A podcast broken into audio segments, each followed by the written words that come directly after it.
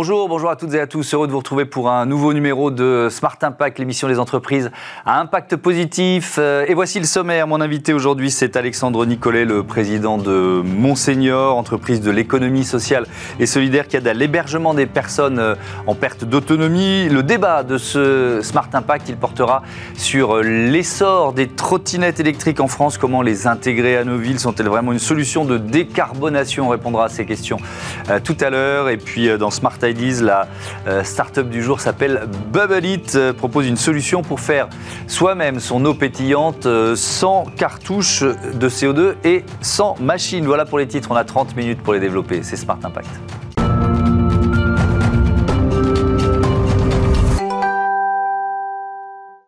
Bonjour Alexandre Nicolet, bienvenue. Vous êtes le cofondateur, le président de Monseigneur. Vous l'avez créé en, en juillet 2019. Racontez-moi, c'était quoi le déclic, l'idée de départ? En fait, euh, l'idée de départ est assez simple. Euh, on est deux, trentenaires qui souhaitent en fait euh, s'investir dans le, champ du bien vieillir. Mmh. Et on est parti en fait d'une responsabilité qu'on sentait en nous, c'est accompagner les plus vieilles générations. Et donc on est parti en fait d'un dispositif qui s'appelle l'accueil familial pour personnes âgées. Et en fait, c'est un dispositif qui a plus de 30 ans en France, qui permet à des professionnels accueillants d'héberger, d'accompagner chez eux des personnes en perte d'autonomie. Et on, s'est dit, mais pourquoi euh, ce, dispositif n'est pas plus développé? Parce qu'il nous, paraissait mm. vraiment un, dispositif assez merveilleux. Et on s'est rendu compte qu'il y avait de nombreux freins. Et donc, on a créé la structure Monseigneur à ce moment-là pour venir lever les freins et développer une solution de prise en charge de personnes. Alors, justement, quel service vous proposez? Comment ça marche? Alors, en fait, Monseigneur est une solution de prise en charge assez simple qui repose sur trois piliers euh, majeurs. D'abord, l'accueillant, le professionnel accueillant, qui est un professionnel de santé agréé par le conseil départemental. Mmh. Euh, et donc, son métier, c'est d'héberger et d'accompagner ces personnes à son domicile. Ensuite, les personnes accueillies sont soit des personnes âgées, soit des personnes en situation de handicap, mmh. qui peuvent être plus ou moins autonomes. Et puis le troisième pilier qui est vraiment important, c'est la maison Monseigneur. En fait, c'est une maison individuelle dans laquelle il fait bon vivre, qui est adaptée à la perte d'autonomie et qui est aussi adaptée au métier de l'accueillant familial. Donc c'est encore un modèle, c'est à la maison, c'est soit les gens accueillent chez eux, soit il y a cette maison Monseigneur. C'est ça pour bien comprendre. Voilà, le modèle aujourd'hui, c'est les, les, personnes habitent dans la maison Monseigneur ah, et accueillent dans la maison Monseigneur. Donc en fait, dans cette maison, il y a un accueillant le professionnel du prendre soin hmm. qui habite avec sa famille et qui héberge jusqu'à trois personnes D'accord. Euh, quelques chiffres, création, donc je l'ai dit en, 2019, 20 euh, salariés en octobre de, cette année, 300 proches aidants accompagnés, euh, et votre territoire d'implantation, c'est la région Auvergne-Rhône-Alpes. Et donc il y a ce choix du modèle économique, vous êtes une entreprise agréée ESUS, donc on est dans l'économie sociale et, solidaire. Pourquoi ce choix? En fait, dès, le début, notre volonté, c'était de, vraiment maximiser l'impact social. Mmh. Et donc, dans même les statuts de la structure, on a choisi des, statuts qui nous engageaient notamment à une lucrativité limitée. Mmh. Finalement, cet agrément ESUS, qui veut dire entreprise solidaire d'utilité sociale, mmh. euh, ça vient montrer que l'objectif principal de la structure, ce n'est pas la lucrativité, mais c'est l'impact social. Et d'ailleurs, pour, vraiment vérifier cet impact social, chaque année, on fait une mesure d'impact auprès euh, de nos, bénéficiaires pour s'assurer que les services de Monseigneur ont bien de l'impact positif dans leur vie.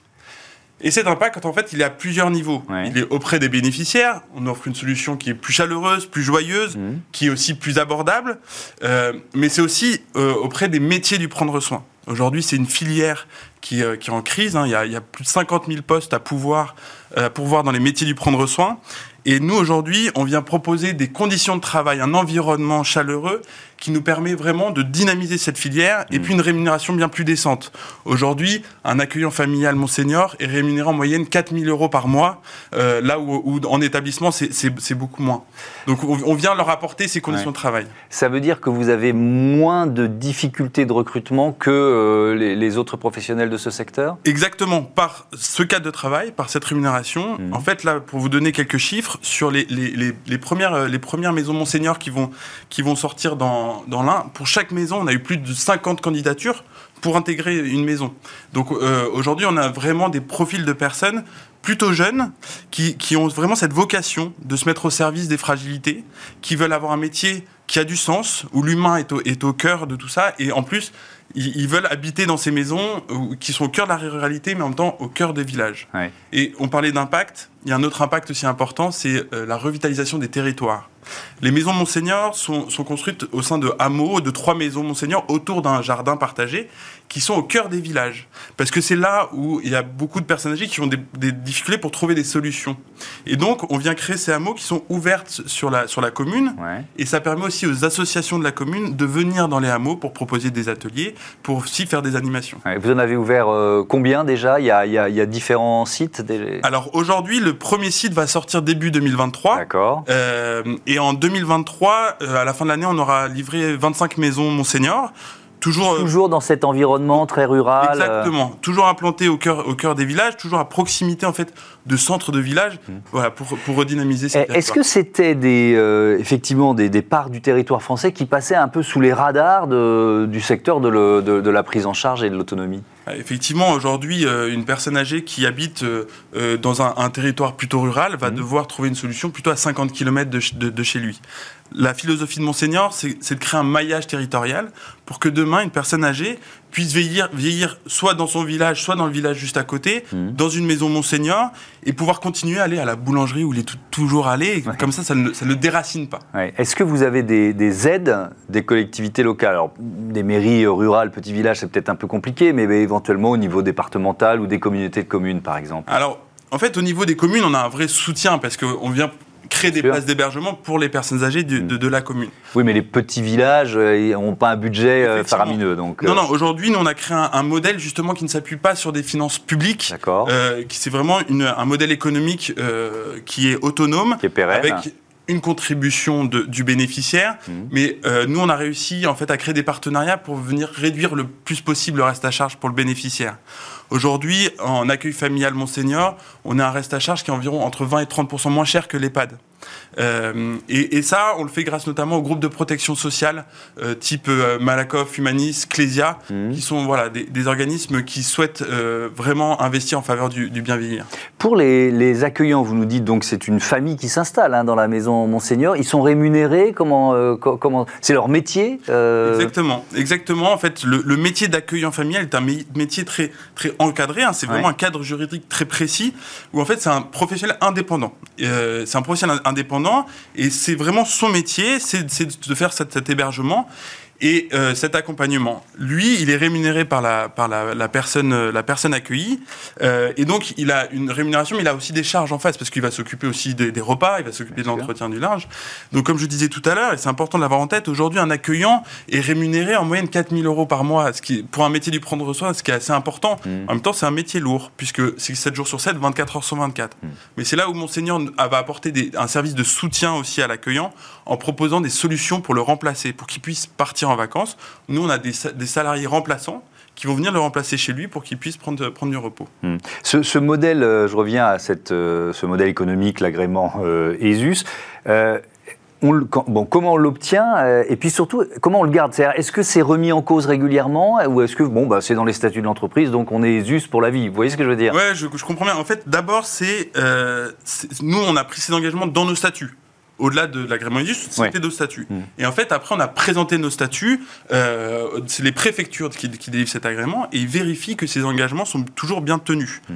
Et en fait, tous les deux ans, ce, ce, contrôle est, réalisé pour s'assurer que voilà, les engagements sont toujours, euh, sont toujours là et on renouvelle l'agrément, comme ça. Mm. Et en fait, on a aussi un comité euh, en interne qui, qui, reprend toutes les, les, les, parties prenantes, même des personnes âgées, qui, qui en fait peuvent euh, vérifier que la stratégie de l'entreprise est bien conforme euh, à, l'utilité sociale de, mmh. Monseigneur. Quand, quand, on parle donc de, des personnes qui vont qui viennent, qui vont s'installer dans ces hameaux et qui vont profiter des, euh, maisons Monseigneur. Euh, c'est combien si, on, si dézoome un peu le, le secteur de l'autonomie, euh, vous nous disiez c'est parfois des personnes âgées, c'est parfois des personnes en situation de handicap. C'est combien de Français qui sont concernés si on, Et alors là, on, parle un peu business. C'est un marché potentiel de combien de personnes Aujourd'hui, on a à peu près 2 millions de personnes âgées et dans ces personnes âgées, on en a un peu plus de 600, 700 000 qui sont en perte d'autonomie, donc ont un besoin d'accompagnement au quotidien.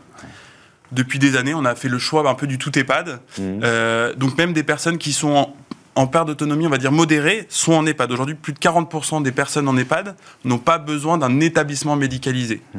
Et en fait, c'est ces personnes-là à qui on s'adresse. C'est-à-dire que ces personnes-là, on leur dit, vous avez surtout besoin d'accompagnement au quotidien, euh, mais vous avez besoin de garder du lien social. Et en fait, dans une maison Monseigneur, vous allez pouvoir retrouver ce lien social. Et aujourd'hui, on a des exemples de vie qui sont assez incroyables, de personnes qui étaient en EHPAD, qui rentrent dans une maison, euh, dans une maison avec un accueillant familial, mmh. et en fait retournent, euh, retrouvent une forme d'autonomie pourquoi? Parce qu'il retrouve du lien social et puis il retrouve une utilité au quotidien. C'est-à-dire que l'accueillant l'attend pour partager les repas, pour préparer les repas, pour aller se balader. Il y a une, vraie interaction, une vraie utilité au, quotidien. Euh, donc voilà, ce chiffre de 2 millions de, personnes. Et puis un autre chiffre important, c'est qu'aujourd'hui en France, il y a plus de 11 millions de proches aidants. Mmh. proches aidants sont ceux qui aident un proche en perte d'autonomie. Ces personnes-là, ils ont été un peu oubliés depuis des années, alors que ça, ça a un impact énorme sur leur vie. Et donc là, nous, on vient aussi proposer des solutions de répit pour ces proches aidants. Mmh. C'est-à-dire qu'on organise aussi des, séjours plus courts pour leur proposer un peu de repos. Merci beaucoup, merci Alexandre euh, Nicolet, à bientôt sur, euh, sur Bismart. On passe à notre débat, les trottinettes électriques au programme.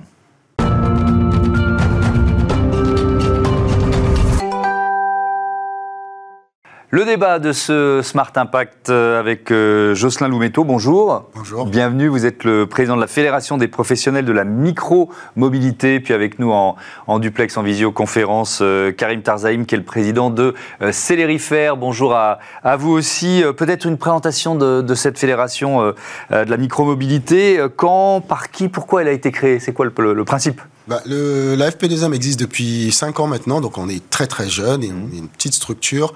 Mais par contre, nous avons à peu près une cinquantaine d'adhérents qui tous ont un intérêt économique sur le développement des micromobilités. Donc ça va être des importateurs, des fabricants, ça va être des revendeurs, des grosses enseignes, mmh. ça va être des assureurs, des startups de la formation, des startups de la réparation.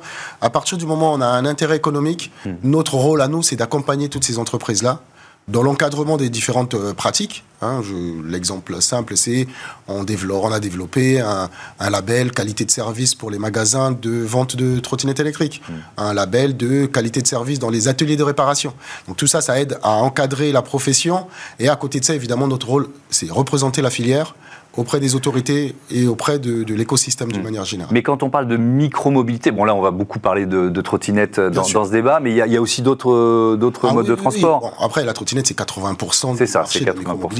Mais derrière, on va mettre ce qu'on appelle des cyclomobiles, ce qu'on appelle des gyroroues, ouais. Euh, même le skate électrique, même si ça reste des marchés euh, de niche hmm. on va dire pour des passionnés, mais tout ça, ce sont des modes de déplacement euh, sur lesquels nous, on a, on a quelque chose à dire. Et au sein de la trottinette électrique, il y a différents modes, autant la partie location, B2B, hmm. euh, euh, le free floating, l'engin personnel, bien sûr, et puis des engins un peu plus costauds, par exemple, pour faire de la balade dans la montagne hmm. et autres. C'est vraiment extrêmement diversifié. Oui, ça se diversifie de plus en plus. Karim Tarzaïm, c'est Célérifère, c'est une marque vendéenne, c'est ça? Oui, c'est ça. C'est une marque vendéenne qui a été créée il y a, il y a trois ans, euh, en juillet 2019, où on a mis un peu de temps à la créer parce qu'on attendait surtout de savoir si euh, la mobilité, en tout cas la micromobilité et les trottinettes électriques ne seraient pas interdites en France, mmh. puisqu'à l'époque, euh, justement, il y avait, il y avait pas mal de débats sur, sur le sujet. Donc, c'est une société qui a vocation à, à fabriquer euh, de la mobilité douce au global, parce que notre premier produit, c'est la trottinette électrique, bien entendu. Mais l'idée, c'est de d'étendre euh, le projet à, à ce qu'on appelle un cyclomobile et, et à du vélo, euh, mais toujours avec une forte, je dire, des fortes valeurs sociales et environnementales, puisque mon constat de l'époque, ce qui m'a impulsé à créer cette marque, c'est de me rendre compte que j'achetais beaucoup de produits importés et puis pas forcément avec la fiabilité ni l'ergonomie que j'attendais sur un véhicule de ce type. Et donc, on va, on va rentrer dans le détail, évidemment, de, notamment de l'éco-conception de, de, vos trottinettes.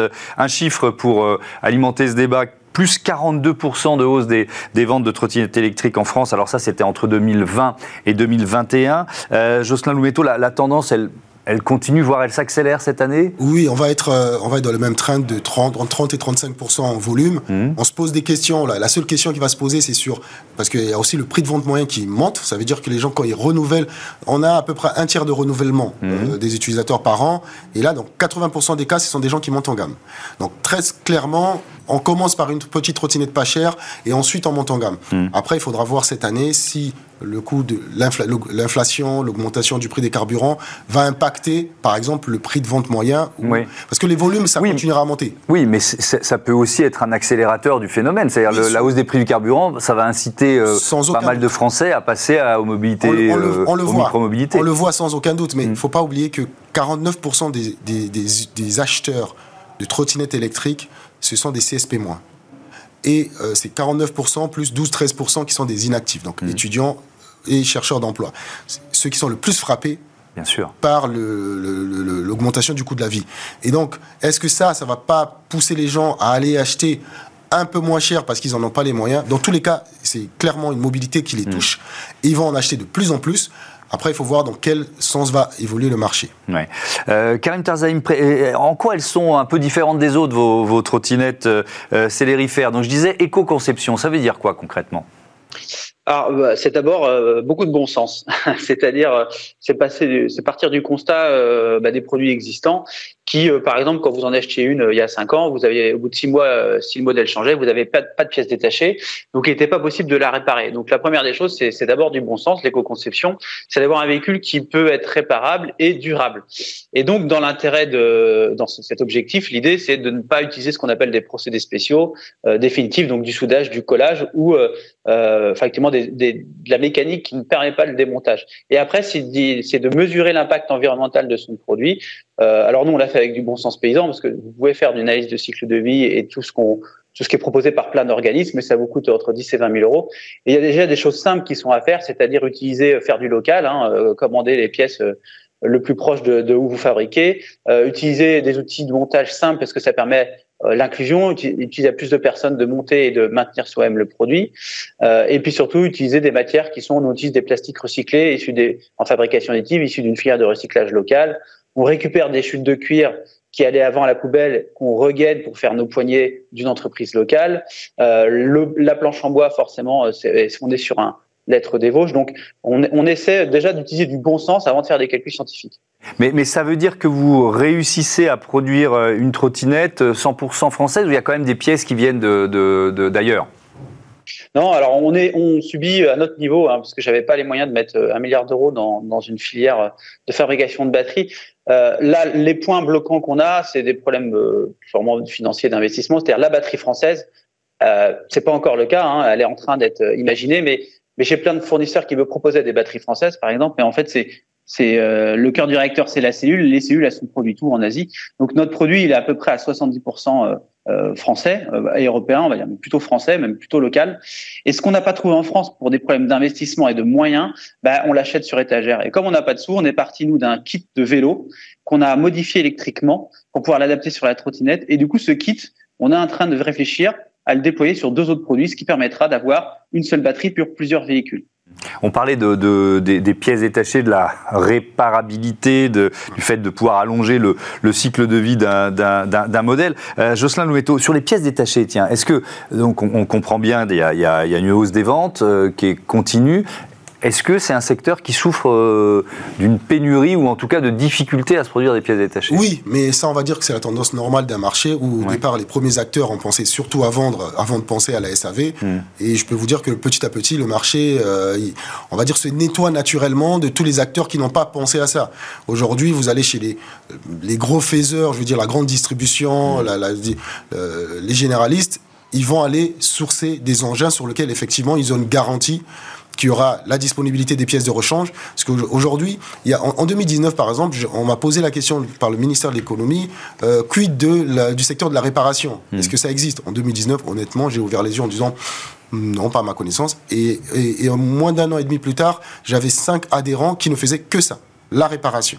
Donc c'est-à-dire que c'est vraiment un besoin aujourd'hui qui existe. La montée en gamme pousse aussi à la réparabilité.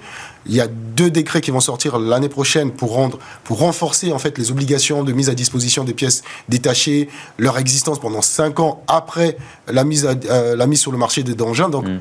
naturellement, ça va nettoyer les acteurs qui ne pensent pas à ça. Et c'est en train de se faire de façon très forte. C'est aussi notre rôle. Hein, de, mm. Il y a les premiers qui arrivent, ceux qui ont vu la lumière, et ensuite il y a des gens qui veulent durer.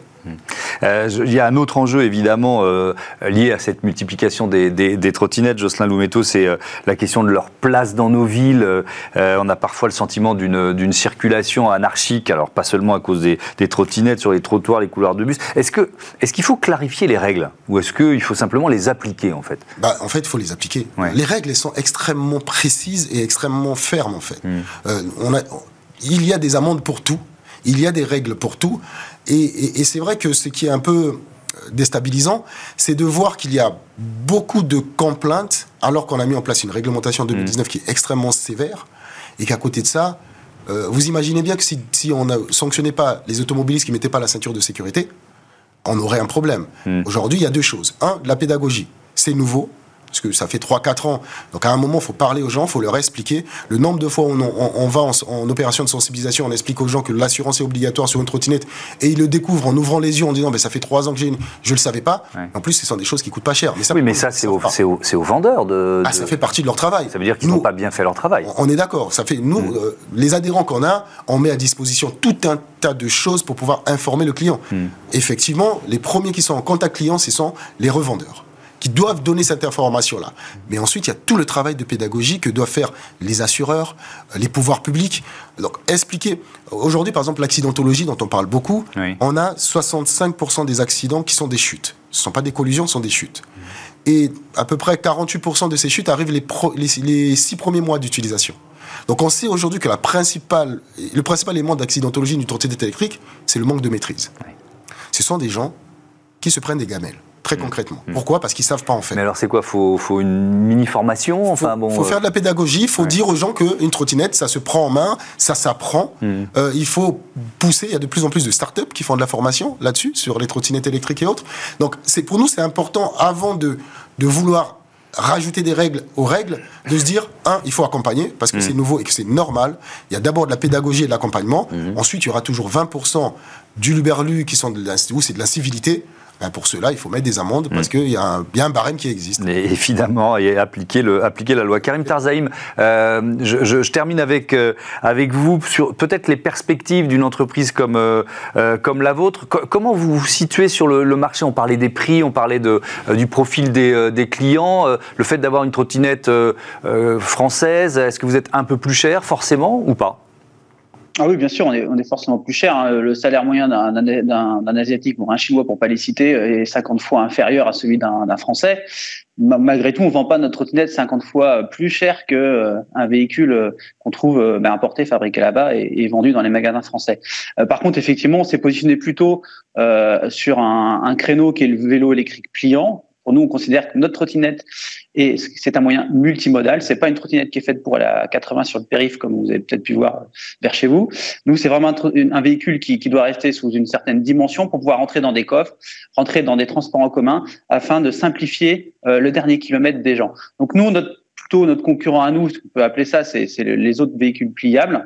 Et, et, donc forcément, on se positionne dans un vélo. On a pris une gamme de prix d'un vélo électrique pliable made in France qui tourne autour de 1500 à 2000 euros. Et donc, forcément, on s'adresse pas à tout le monde. C'est pourquoi, nous, notre cible principale, c'est le B2B. Beaucoup, merci d'avoir participé à ce, à ce débat et à bientôt sur, euh, sur Bismart. On passe à notre rubrique consacrée aux startups éco-responsables.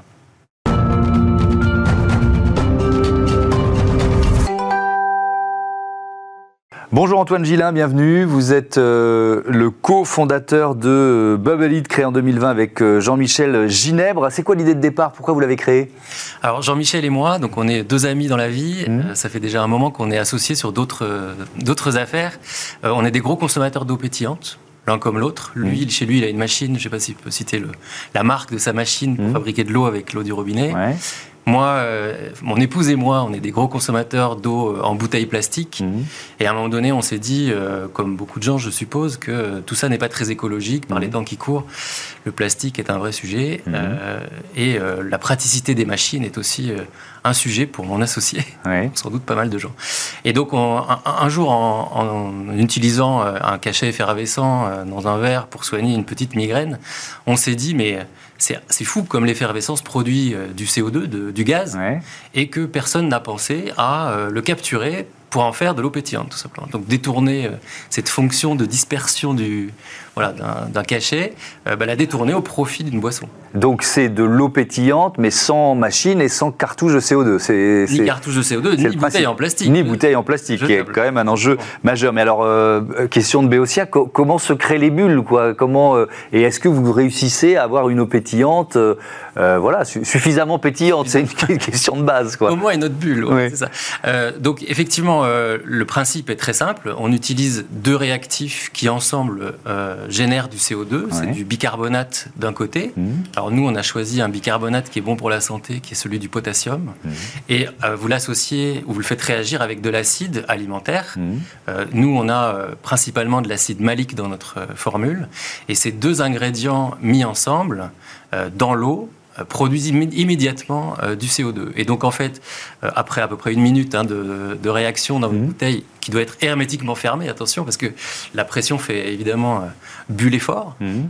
après une, une, minute environ, vous avez une eau pétillante dont la bulle est euh, fine, mais néanmoins très présente. Et elle reste présente dans la bouteille suffisamment longtemps? Parce que ça aussi, c'est euh, une question qu'on peut, à laquelle il faut répondre. Vous avez raison. En fait, là, on a effectivement, on a, on a douté de ça avant de, se lancer. Et mhm. euh, à, l'expérience, on voit que ça se comporte exactement comme une eau pétillante classique qui a la même intensité de bulle au départ. C'est-à-dire que plus vous l'ouvrez, plus vous la servez, moins le gaz est présent, mhm. ce qui est normal. C'est logique. Mais si vous l'enfermez pendant trois jours dans, dans, votre frigo sans y avoir touché, le troisième jour, elle est comme au premier. Hmm. Euh, il y a eu, donc vous avez créé l'entreprise en 2020, mais il y a eu beaucoup de recherche et développement, d'itération pour arriver au, résultat actuel? Absolument. Euh, en fait, le gros, euh, le gros enjeu pour nous, ça a été de créer une eau pétillante, non pas qu'il y avait une bulle suffisamment présente, ça c'était assez facile, mais dont le goût, l'organoleptique, comme on dit techniquement, était suffisamment, je dirais, discret pour plaire au maximum de consommateurs. Et donc on a lancé une première version qu'on a testée euh, grâce à une campagne sur Ulule. Ouais. je ne sais pas si je peux citer une plateforme de si, vous pouvez, vous pouvez. Euh, qui nous a permis de, toucher plus d'un millier de consommateurs à l'époque. Et d'avoir leur retour d'expérience. D'accord. Euh, ça nous a poussé à améliorer le produit. C'était quoi Trop salé, trop ci, trop ça? Absolument. Ben en fait, au début, pour être franc, on utilisait du bicarbonate de sodium, et donc mm. c'est le, le, le, ce qui donne le goût salé à la chose. Donc mm. on s'est dit, hein, si on changeait, et donc on a lancé une deuxième formule modifiée mais qui n'était pas encore tout à fait à la hauteur. Donc ça, tout ça, c'est 4 ans de R&D pour arriver à la version qu'on a lancée en septembre mhm. et qui commence à être présente d'ailleurs euh, dans quelques euh, magasins. Mais oui, alors j'allais vous poser cette question puisque vous êtes référencé dans les enseignes du groupe Casino, c'est ça? Absolument, vous êtes bien renseigné. Oui, oui, on est euh, depuis septembre, petit à petit, on se, on se répand dans un mhm. certain nombre de super et d'hypermarchés, de, des enseignes Casino, Monoprix et Franprix. Euh, et, donc euh, le développement de l'entreprise, qui est encore une toute jeune entreprise, euh, quelles sont les, perspectives de développement? On va terminer là-dessus. Alors, Bubble It, c'est donc un, c'est un produit dont le principe pour nous est à, l'évidence l'avenir de la consommation de l'eau pétillante, en tout cas une bonne partie de l'avenir. Mmh. donc la question c'est pas est-ce que ça va marcher, mais quand?